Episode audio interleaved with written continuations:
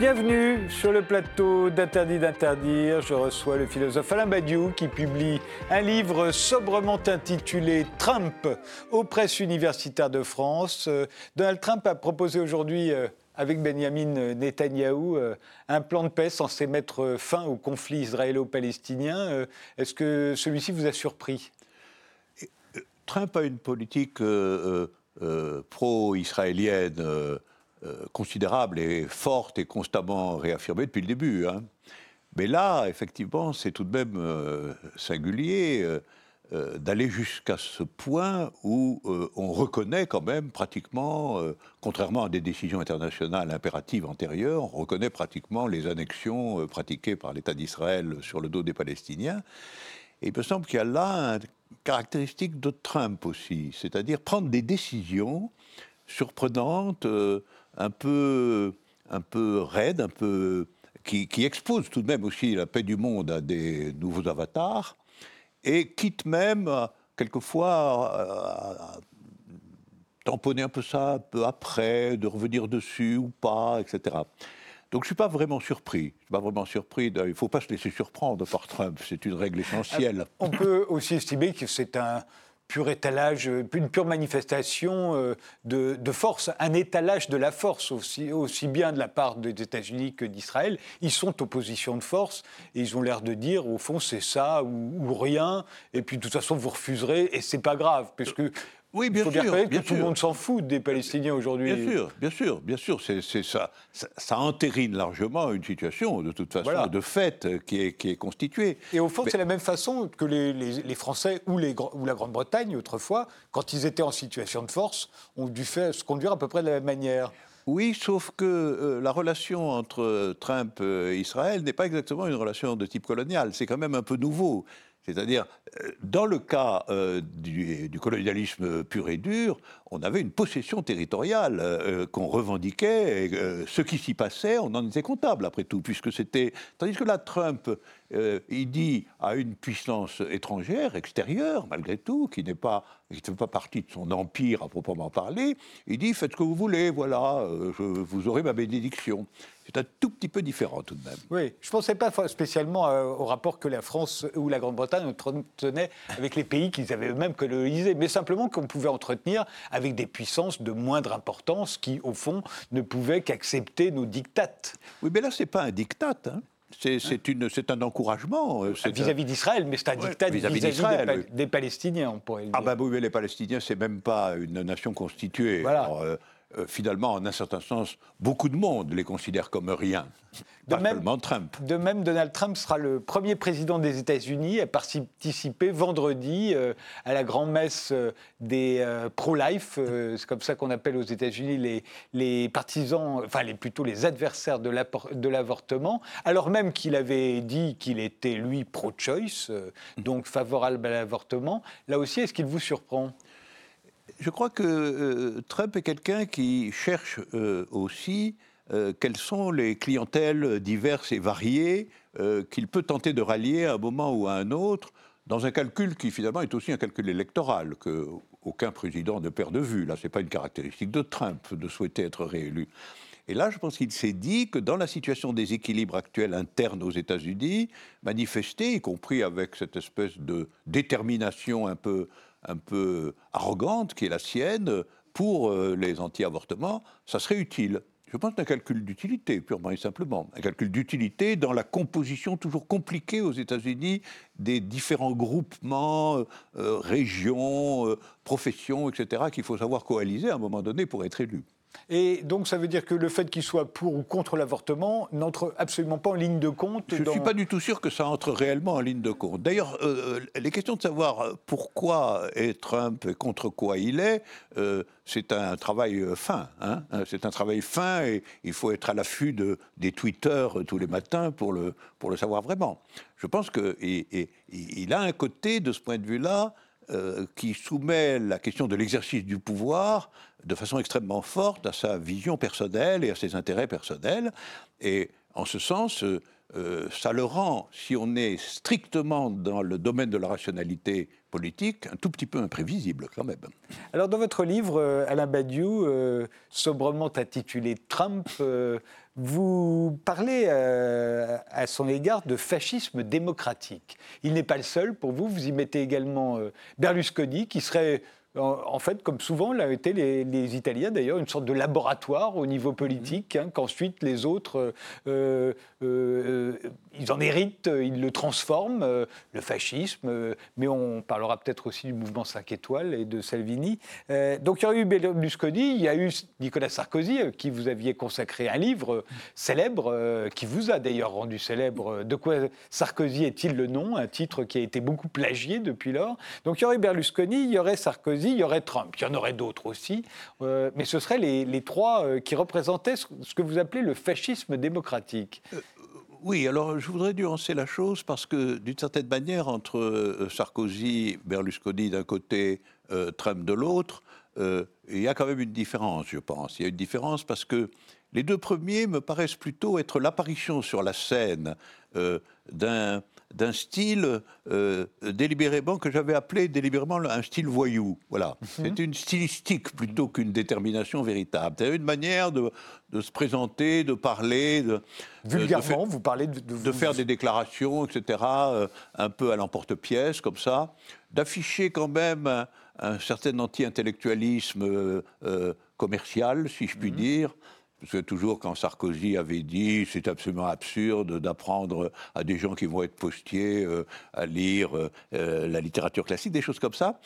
Et c'était la forme mineure de la chose. Avec Trump ou Bolsonaro, ou même Modi en Inde, ou euh, Duterte euh, aux Philippines, on a tout de même une, on a un cran, on a un cran au-dessus. Hein.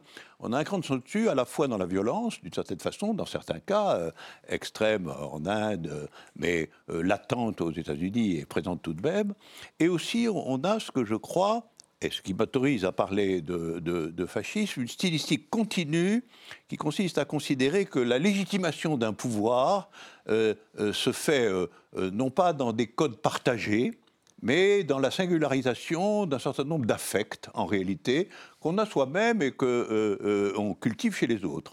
Ce serait une façon quand même... C'est une façon, quand on a de, une façon de s'exprimer, notamment, qu'on peut retrouver chez Trump, euh, et qui, n'hésite pas à, mettre à mal les, les conventions, les...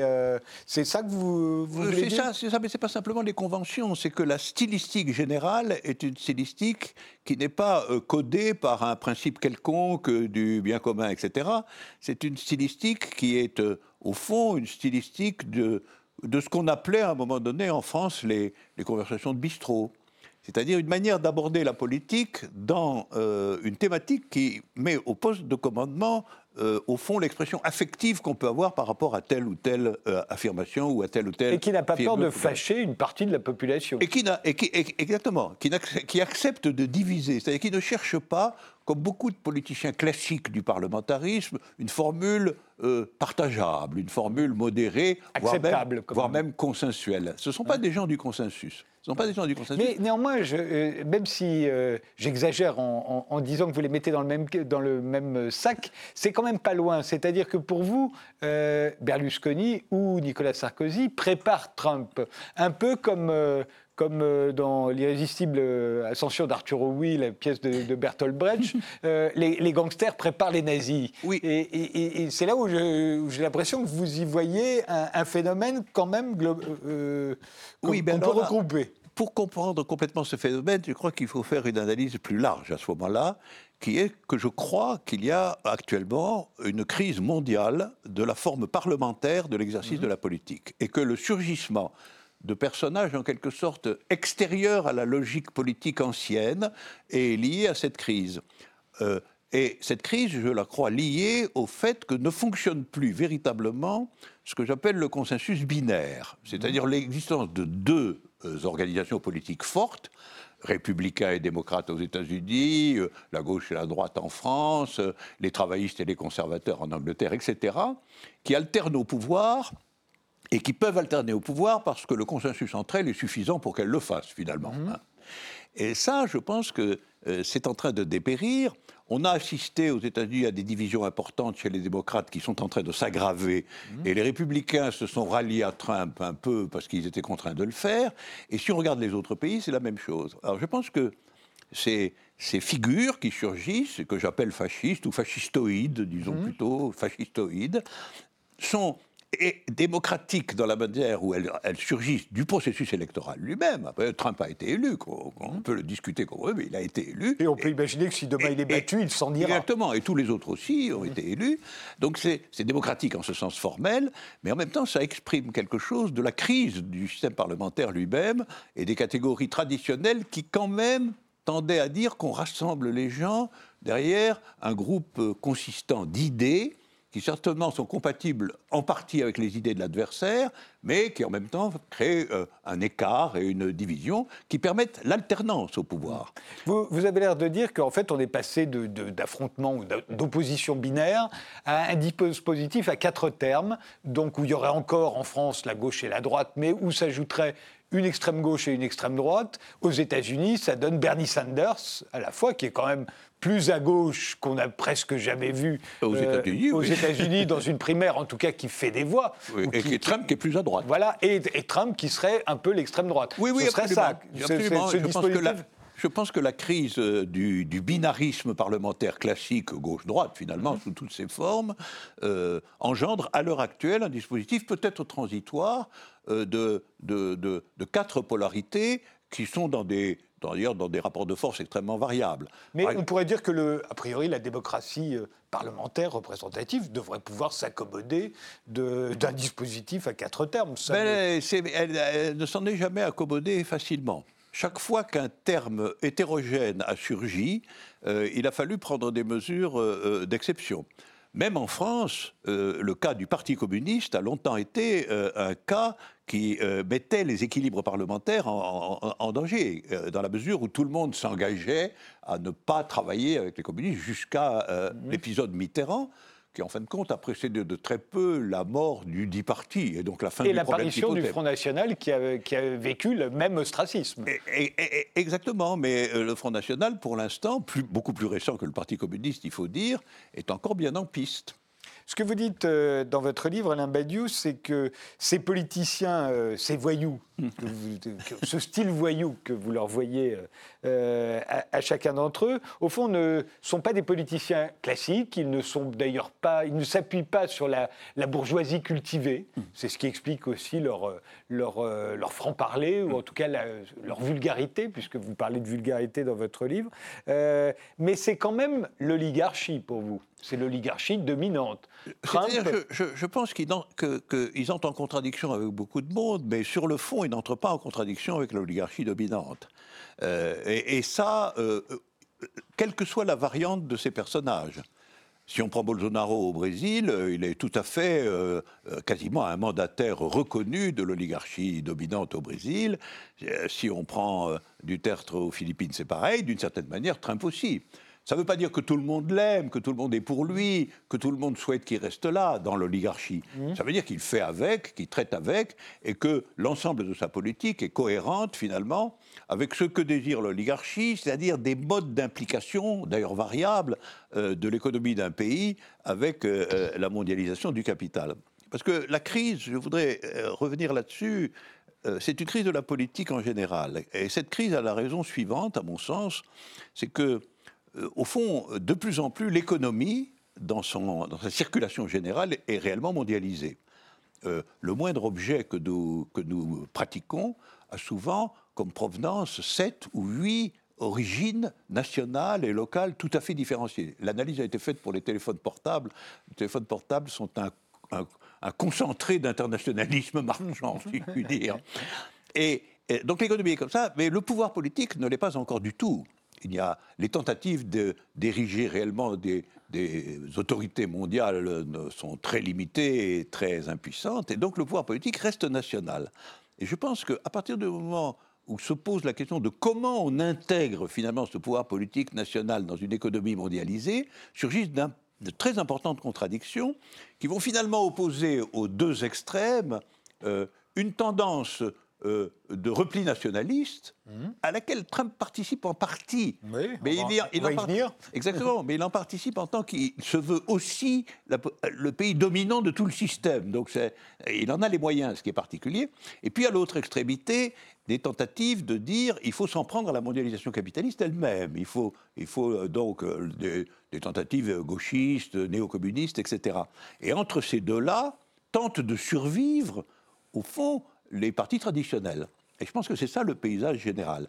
Et comment va-t-on surmonter cette contradiction, finalement, entre le caractère mondialisé euh, de, la circulation économique et le caractère localisé du pouvoir politique? C'est un problème que je ne vois pas très bien quelles vont être les issues. Effectivement, euh, la démocratie est locale alors que le capitalisme, lui, est mondial. Le marché, donc, est mondial. C'est le marché, oui. Et, et la démocratie comment est locale. et- et comment- et qu'est-ce que c'est qu'une démocratie de marché? Alors, on, on y reviendra peut-être, mais euh, Trump euh, est, est un milliardaire qui a réussi quand même à se faire élire avec les voix du- des classes laborieuses, des, vraiment des classes Ah, populaires. absolument, absolument. Et c'est aussi un type sexiste, c'est vous qui le décrivez comme un type sexiste, mais vous n'êtes pas le seul. Euh, Dieu sait s'il a, on lui a reproché un certain nombre d'horreurs concernant euh, ses rapports avec, euh, avec les femmes, et néanmoins les femmes ont voté pour lui. Comment vous expliquez cela, Alain Badiou? Il y a si peu de conscience de classe Mais la conscience de classe, la conscience de classe est un concept qu'il faut examiner de près.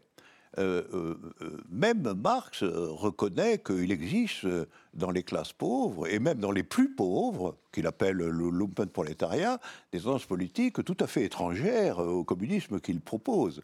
Et de toute évidence, si la démocratie, au sens électoral, a été possible dans la maintenance indéfinie du système capitaliste, y compris sous ses formes paroxystiques, c'est bien qu'il y a des appuis populaires pour des politiques qui sont antipopulaires.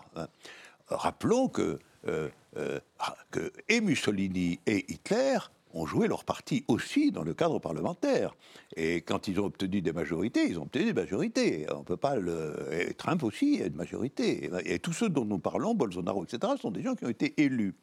Donc euh, le, le fait d'être, en définitive, le, le représentant, voire le garant politique provisoire de la mondialisation capitaliste dans son ensemble, euh, n'est pas du tout exclusif de la possibilité d'obtenir euh, euh, un appui populaire, parce que l'appui populaire peut s'organiser dans des idéologies très différentes. hein. Elle n'est pas la, conviction politico-idéologique n'est pas pas pas du tout n'est pas du tout mécanique. En particulier, elle suppose un travail compliqué et difficile de, polarité intellectuelle et politique organisée. Or, c'est celles-là qui ont dépéri, en réalité. Et je pense que la grande, le grand problème aujourd'hui, c'est le problème de qu'est-ce que c'est qu'une organisation politique. Qu'est-ce que c'est qu'une organisation politique qui serait à la fois hétérogène au système dans son ensemble et capable de se développer en même temps dans l'élément de ce système? C'est une question qui est pendante depuis, euh, en réalité, l'échec des pays communistes euh, étatisés, euh, la Chine ou, la, ou la Russie, échecs qui sont d'ailleurs différents l'un de l'autre, mais qui sont deux échecs. Et cette question affaiblit de façon considérable ce qu'on pourrait appeler le pôle gauche du parlementarisme et encore plus son pôle d'extrême gauche potentiel. Est-ce que Donald Trump euh, ne referme pas, à sa manière, euh, euh, la parenthèse ouverte, on va dire, par euh, Margaret Thatcher et, Ronald Reagan euh, en 1979-80, euh, ce qu'on a appelé depuis le néolibéralisme. Est-ce que Trump, avec un certain nombre de mesures protectionnistes, avec cette volonté qu'il a de protéger le marché américain de la concurrence, à savoir chinoise et européenne d'ailleurs, parce que nous sommes dedans, est-ce qu'au fond, il ne cherche pas à protéger aussi son peuple? Euh, contre, cette concurrence qui le met à mal. Il y a, aux États-Unis, les États-Unis n'ont plus la puissance euh, économique qu'ils avaient euh, autrefois. Oui, mais je pense que là aussi, nous avons une conclusion ambiguë. Parce que la position de, Trump n'est pas du tout la même position que celle des autres entités nationales dans le monde, sauf peut-être en effet l'ascension chinoise. Sa position est aussi de défendre un principe hégémonique américain. Il veut à la fois ne pas supporter la concurrence, mais euh, lui, il veut imposer son dictat. On le voit par les interventions constantes qu'il fait en direction de la Corée du Nord, dans l'hostilité à la Chine, par les interventions très compliquées d'ailleurs au Moyen-Orient, par ce qui vient euh, de, se produire du soutien euh, total à Israël. Il y a une double gestion chez Trump. Il y a la gestion, en effet, euh, la tentation de d'une figure nationale euh, repliée sur elle-même, barricadée euh, quant à sa production, etc. Mais il y a aussi le fait de défendre ce qui est la véritable force des États-Unis, c'est-à-dire, un, son absolue souveraineté militaire, parce qu'on sait que l'équipement militaire des États-Unis est pratiquement équivalent de l'équipement militaire de tout le reste du monde, avec une un conflit, euh, une contradiction chinoise qui est en train de monter sur ce point, et d'autre part de maintenir ce qui est vraiment l'alimentation même de l'hégémonie américaine, c'est la souveraineté du dollar. C'est le fait que le dollar demeure une monnaie de change mondialisée. Quand il brandit des sanctions contre les sociétés ou les États qui continueraient à négocier avec euh, l'Iran, il le fait sous la menace qu'on leur retirera toutes leurs possibilités de manœuvrer en dollars, les investissements en dollars, etc. Et que ça demeure, malgré tout, un impératif absolu. Comme on ça a l'air de vous étonner d'ailleurs dans votre livre. Vous vous dites comment se fait-il que les. Non seulement, alors, ils, se retirent unilatéralement de, des accords euh, sur le nucléaire iranien, mais en plus, les autres sont obligés de le suivre et vous vous étonnez que les grandes entreprises françaises euh, se couchent elles aussi devant le diktat de, Donald Trump. Elles s'y couchent à cause de la souveraineté mondialisée du dollar, il n'y a rien à faire. Mais, euh, mais parce qu'elles n'en ont pas, elles ne peuvent pas faire autrement, sinon elles se... Elles ne peuvent pas faire autrement, mais si elles étaient euh, soutenues par un accord effectif de l'ensemble des puissances occidentales, elles pourraient, en fin de compte, faire autrement. D'ailleurs, les puissances occidentales ont prétendu faire un certain nombre d'efforts pour tenter de voir si on ne pouvait pas faire un, secteur de financement euh, euh, alternatif aux investissements étrangers en dollars. Ça n'a pas été fait sérieusement et personne n'y a cru vraiment. Donc ça a montré, ça, un simple rapport de force entre les puissances euh, occidentales européennes et, les États-Unis. Et, et, je remonte de là à votre question. C'est-à-dire que euh, Trump, c'est deux choses euh, euh, connectent, mais qui ne sont pas complètement identiques. En effet, un certain nationalo-populisme américain, d'un côté, avec des caractéristiques fascistoïdes flagrantes dans la manière de parler, dans le mépris, etc.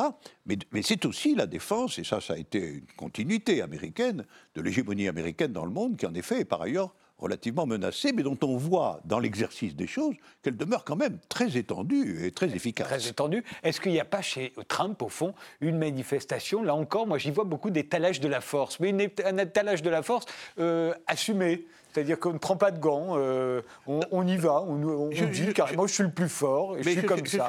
mais au fond, il n'a il pas les manières euh, euh, qu'on pouvait avoir autrefois, mais l'étalage de la force était le même, mais, mais c'était plus, plus nuancé, c'était plus élégant, on va dire peut-être, de la part de toutes les grandes puissances, aussi bien l'Union soviétique que les États-Unis, que la France, l'Angleterre, comme c'était C'est tout à fait vrai, mais ça dépend à quelle échelle temporelle vous vous situez. Parce que l'étalage de la force pendant euh, quand même euh, l'essentiel euh, du temps d'existence des sociétés occidentales et capitalistes, c'est quand même soldé par des guerres meurtrières de façon effrayante. Mmh. Des guerres où l'échelle du nombre des morts, où la blessure de la des populations était considérable. Et tout laisse à penser que si cette logique était reconstituée aujourd'hui, ça serait encore bien pire. Comme à vrai dire, personne ne sait ce que pourrait être une guerre mondiale dans les conditions du présent, vu les armements disponibles. Et ce qui s'est produit en, en 14 puis en 40 a été à chaque fois le spectacle de massacres encore plus considérables que la dernière fois. Et donc je pense que c'est ce que, ce, que, ce que vous dites euh, concerne l'étalage de la force. C'est vrai, oui, il s'agit d'une politique d'étalage de la force que le plus fort étale plus que les autres. Ça, c'est vrai.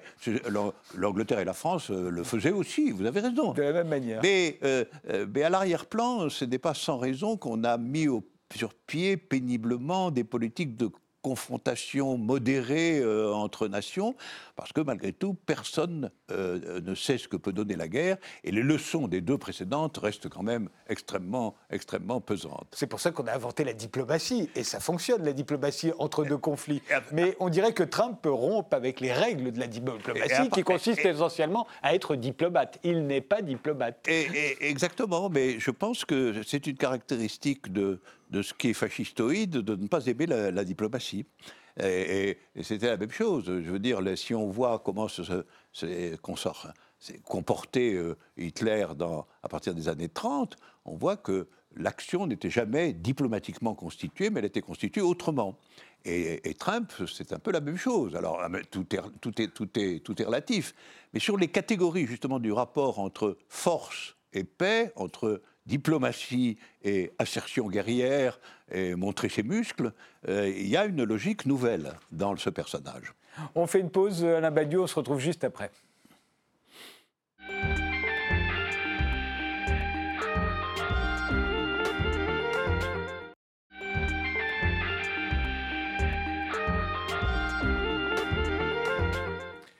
Nous sommes euh, ce soir avec Alain Badiou, le philosophe Alain Badiou, qui publie Trump aux éditions euh, euh, du Presse universitaire de France, un livre dans lequel vous parlez beaucoup du capitalisme, ce capitalisme mondialisé aujourd'hui, Alain Badiou. le capitalisme vous dites, c'est devenu l'idéologie commune, au fond. Hein. Plus personne ne le remet réellement en question. Euh, néanmoins, c'est sans enthousiasme qu'on y adhère. Euh, on, y serait euh, plus ou moins contraint. Ce serait un, consensus négatif, dites-vous. Oui, je crois, je crois que, je crois que, je crois qu'en réalité, pendant toute une période, le capitalisme a dû argumenter et tenter de mettre en avant des arguments en sa faveur, euh, contre euh, un adversaire qui s'identifiait dans la version socialiste, dans la version communiste, ça a dépendu des périodes, mais enfin un adversaire constitué, euh, définissant une autre stratégie générale pour le devenir de l'humanité. Je pense que ceci, dans les années 80, a à peu près disparu. Je pense qu'on peut à peu près, ça, c'est la date à peu près charnière.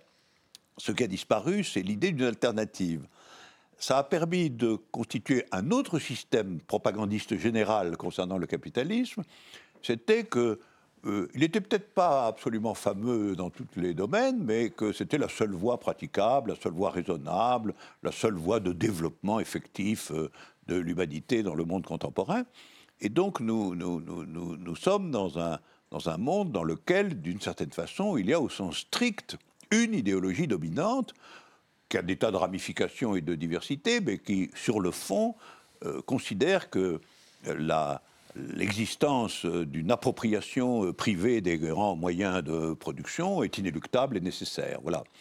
Et je pense que ça, c'est quand même une grande différence avec euh, ce qui s'est produit en matière politique depuis, disons, le milieu du 19e siècle. Mais à vos yeux, le capitalisme n'a vraiment rien pour lui euh, ah, bien sûr que si, il a des ah, choses pour lui. Vous le reconnaissez ben, il a, des choses pour lui. S'il n'avait pas des choses pour lui, il n'aurait pas pu. Euh, euh, et il n'aurait pas pu tout simplement vaincre son adversaire.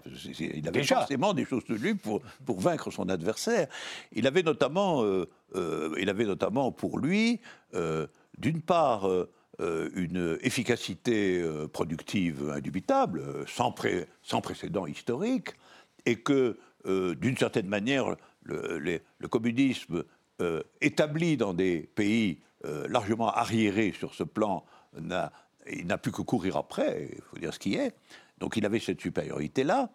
Euh, il avait la supériorité, y compris d'un, développement militaire et territorial établi de longue date, et il avait aussi la supériorité d'avoir inventé euh, et produit le système politique dont nous parlions tout à l'heure, le système politique euh, démocratico-parlementaire, qui euh, instaure la conviction qu'en outre, il y a quand même une certaine marge de choix dans les orientations, y compris les orientations générales du dit capitaliste. Ça, ça constitue un ensemble. Un ensemble que d'ailleurs on appelle la démocratie, parce que la propagande occidentale euh, ne se fait jamais au nom du capitalisme, se fait toujours au nom de la démocratie. Démocratie est le nom civilisé et, protecteur euh, du capitalisme, y compris quand ce capitalisme devient très concentré et très féroce. Donc cet ensemble constituait des avantages importants, bien évidemment. Est-ce que vous ne voyez pas le capitalisme depuis sa naissance, hein, à la fin du Moyen Âge, à la fois en Italie et, dans les Flandres, comme une force terriblement révolutionnaire au fond. C'est fou ce que le capitalisme a changé. Il s'est dressé, euh, il a été la première, pratiquement la première organisation à se dresser contre l'arbitraire des princes et contre le fanatisme des prêtres. C'est à partir du droit de la propriété que s'est établi et s'est constitué l'état de droit. Hmm. Sans, sans les échanges marchands, euh, on n'aurait jamais codifié tout ça, en tout cas pas de la même manière, sans doute pas de la même mais manière. Bien sûr, il a été révolutionnaire, le capitalisme, et peut-être l'est-il encore d'ailleurs. Euh, les, les, les, tenants du capitalisme euh, du capitalisme se flatte d'avoir sorti plus de 800 millions de personnes de l'extrême pauvreté depuis Mais 30 ans. C'est tout, à fait, c'est tout à fait exact, naturellement. C'est tout à fait exact.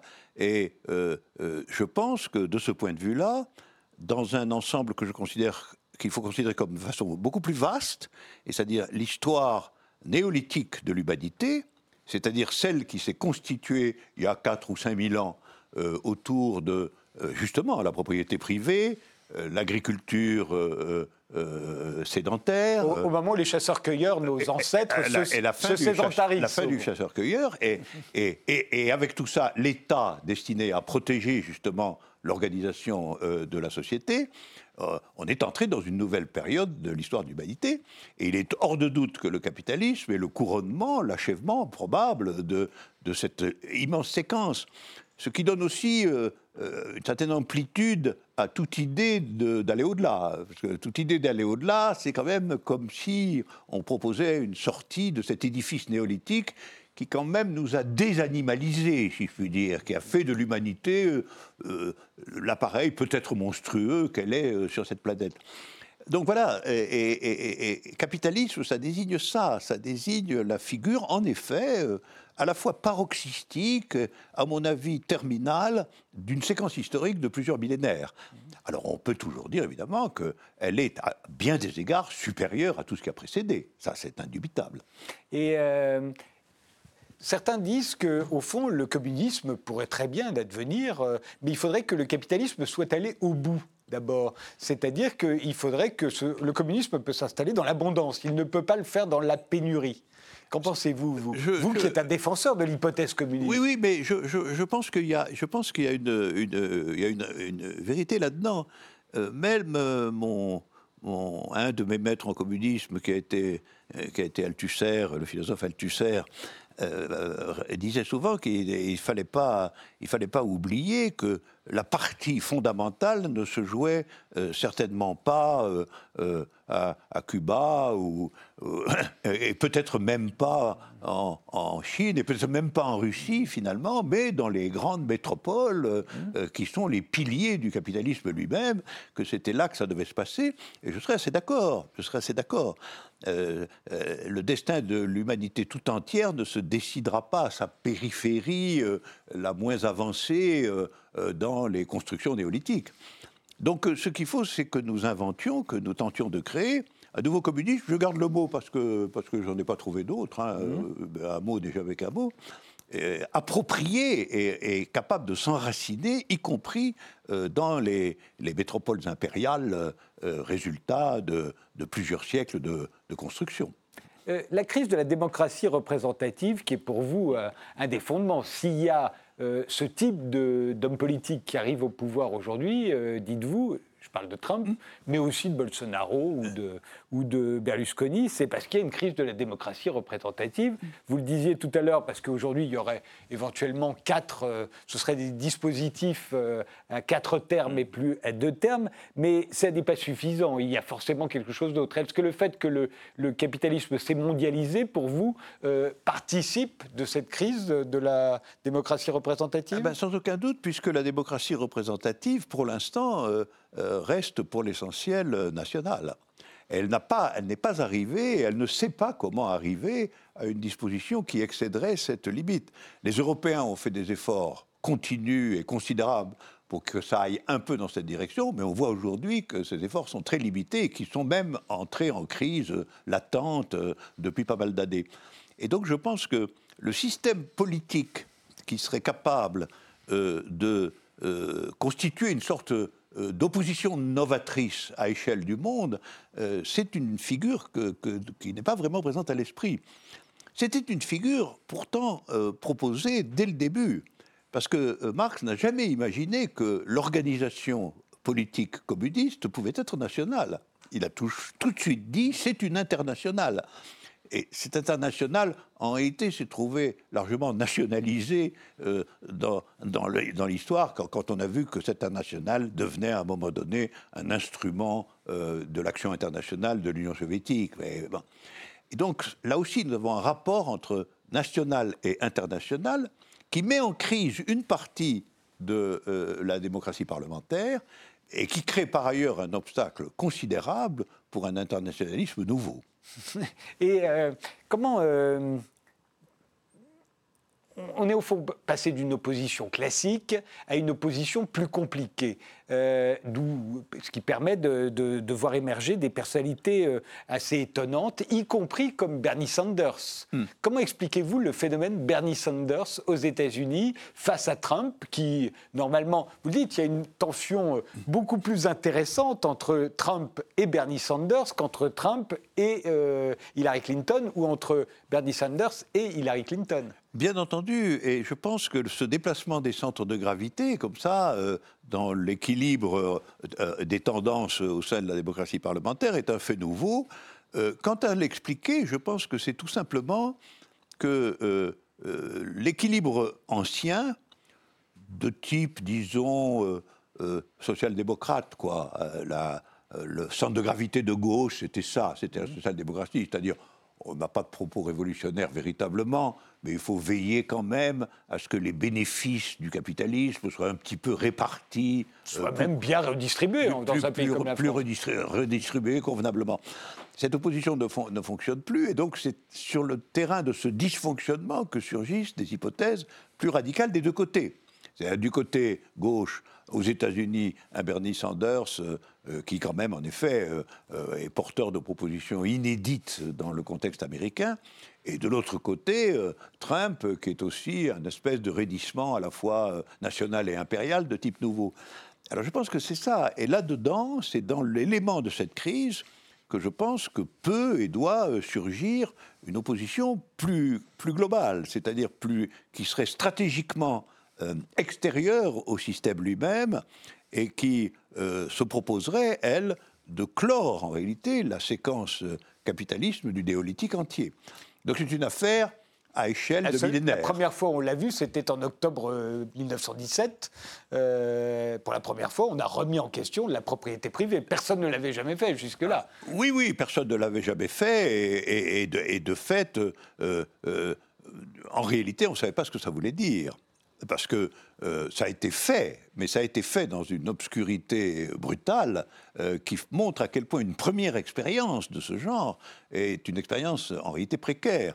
Je voudrais rappeler que euh, dès la fin des années 20, Lénine lui-même considère que la chose a échoué. dès la fin des années 20, Lénine dit, mais finalement, notre État, tel qu'il est, là, il, il n'a rien de vraiment meilleur que, l'État tsariste précédent. Il est d'une très violence là-dessus. Il a vu que l'État allait être en réalité le boulet de la nouvelle euh, organisation. Et je pense que il ne faut pas s'étonner que, les expérimentations dans cette direction aient été finalement à la fois si violentes et si précaires. Il y a quelque chose qui nous manque encore. Il nous manque, euh, au fond, euh, d'acclimater l'idée générale d'une économie collectivisée à, la réalité du capitalisme contemporain. Alors, euh, en Italie, revenons à l'Italie, puisque c'est un pays qui fait toujours des expériences originales. On a vu, après Berlusconi, on a vu apparaître le mouvement 5 étoiles, euh, et, qu'il arrive au pouvoir en s'alliant avec, euh, avec la Ligue. La Ligue, depuis, a quitté le pouvoir, mais il y a eu cette alliance. Pour vous, vous l'avez analysé comment, cette, ce surgissement? Je, pense que, je pense que nous avons beaucoup de surgissements de cet ordre dans le monde contemporain. Il ne faut pas oublier que le monde contemporain est un monde agité. Hein. Mmh. Là, nous parlons des structures. Les structures sont toujours là, etc. Enfin, si on additionne euh, euh, l'apparition du mouvement 5 étoiles en Italie et aujourd'hui l'apparition du mouvement dit Les Sardines, qui est encore une expérimentation nouvelle par mmh. rapport aux 5 étoiles, si on considère les gigantesques colère de masse que l'on trouve dans tous les pays arabes, pratiquement en Algérie, au Liban, en Irak, la situation catastrophique en Syrie. Si on ajoute le fait que dans de nombreux pays, même occidentaux, comme, le nôtre, il y a tout de même des mobilisations populaires durables, importantes, confuses, mais existantes. Si on prend tout ce panorama, on, a, on a le sentiment que, en réalité, je dirais, la politique elle-même est en crise. La politique parlementaire est en crise, ça on peut, examiner pourquoi. Mais je pense que c'est l'idée politique qui est elle-même en crise, parce que d'une certaine façon, euh, euh, euh, le capitalisme nous a habitués à ce que l'appareil politique soit grosso modo à son service, tout en essayant de le faire travailler quand même pour un plus grand nombre que ses bénéficiaires immédiats. Alors, je pense que ça, je, que ça, cet accord qui a été en fait recélé après les deux guerres mondiales. Euh, peut-être que s'il n'y avait pas eu la guerre mondiale, on aurait continué sur une toute autre voie. Cet accord qui a été scellé après les deux guerres mondiales, il est remis en question de façon systématique aujourd'hui. La politique de Macron, ça n'est quand même rien d'autre que de défaire systématiquement tout ce qui a été mis en place dans les années 50 et 60. Et du coup, euh, la question de savoir euh, qu'est-ce qui va advenir euh, du point de vue du surgissement possible euh, d'un nouveau, d'une nouvelle vision de la politique est tout à fait obscure. Et donc je serais partisan de la thèse qu'aujourd'hui, la politique, pratiquement, il n'y en a pas. Il n'y en a pas. Si, on entend par politique, comme euh, ça se fait quand même depuis Platon, la présence dans le mouvement populaire et dans les actions euh, des intellectuels, etc., d'un certain nombre de principes euh, euh, qui, qui, sont capables, qui sont en état de rassembler des totalités humaines. Alors il y a eu le, surgissement en France des Gilets jaunes, euh, qui a été un mouvement qui a beaucoup occupé euh, des ronds-points d'abord, mais aussi euh, des centres d'un certain nombre de grandes villes, et cela pendant un laps de temps quand même considérable, qui a gagné d'ailleurs d'une certaine manière dans son rapport de force avec le pouvoir. Ils ont obtenu ce qu'ils demandaient, et puis ensuite le, le, mouvement a continué, a eu moins de soutien de la population, mais quand même ce soutien a été très important pendant un certain temps. Plus de deux tiers des Français soutenaient ce mouvement.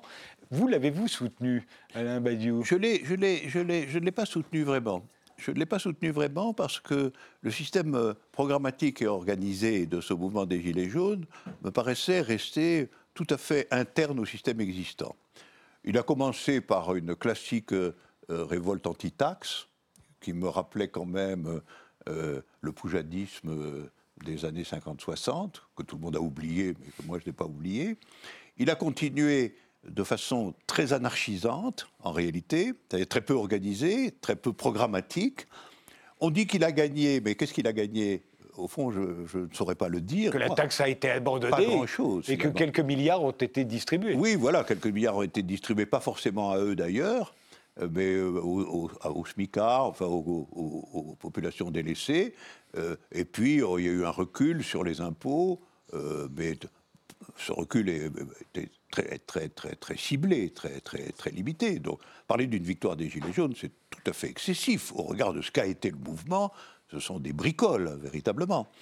Et ça, c'est le premier point. Et le premier point, je n'ai rien vu chez lui qui soit des propositions euh, euh, antisystématiques, si je peux dire. C'est-à-dire des propositions euh, radicales au sens le plus minimal du terme. C'était des propositions qui ne faisaient que dire nous acceptons tout à fait tout ce qu'il y a, mais Macron ne nous entend pas. Voilà.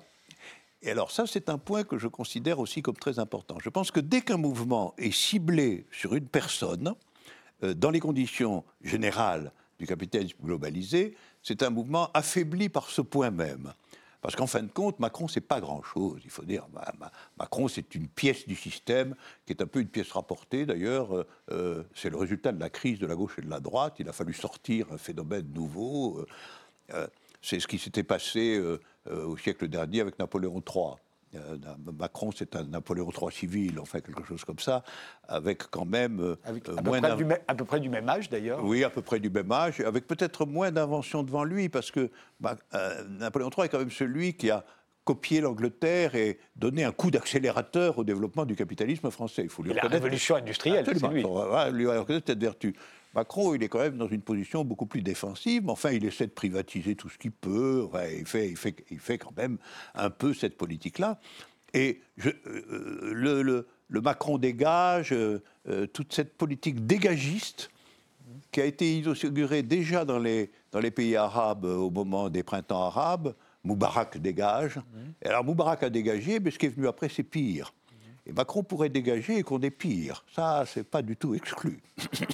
Euh, j'ai l'impression que votre livre sur Trump, vous auriez pu l'intituler De quoi Trump est-il le nom euh, Dieu sait si ce titre que vous aviez donné à votre livre sur Sarkozy vous a, a été pillé de toutes les sauces. Euh, est-ce que ça n'était pas, au fond, vous, est-ce que vous ne vous êtes pas posé la même question De quoi Trump est-il le nom Sarkozy, vous expliquiez que c'était le nom de la peur. Oui, il y avait une peur et, et, il fallait que Sarkozy, Sarkozy était arrivé au pouvoir parce que un certain nombre de Français avaient peur. Trump, ce serait quoi? Ah ben, je pense que euh, je voudrais dire d'abord que les conditions dans lesquelles j'ai non pas écrit ce livre, mais parlé ce livre, oui, ce sont des conférences hein, sont tout à fait aux États-Unis. Elles sont tout à fait particulières parce que c'était des conférences données aux États-Unis et dont l'une était le jour même des résultats euh, euh, des élections. Et donc j'avais en face de moi des étudiants, des enseignants de l'université de Californie qui étaient dans un état de, défaite et de, préoccupation extrême.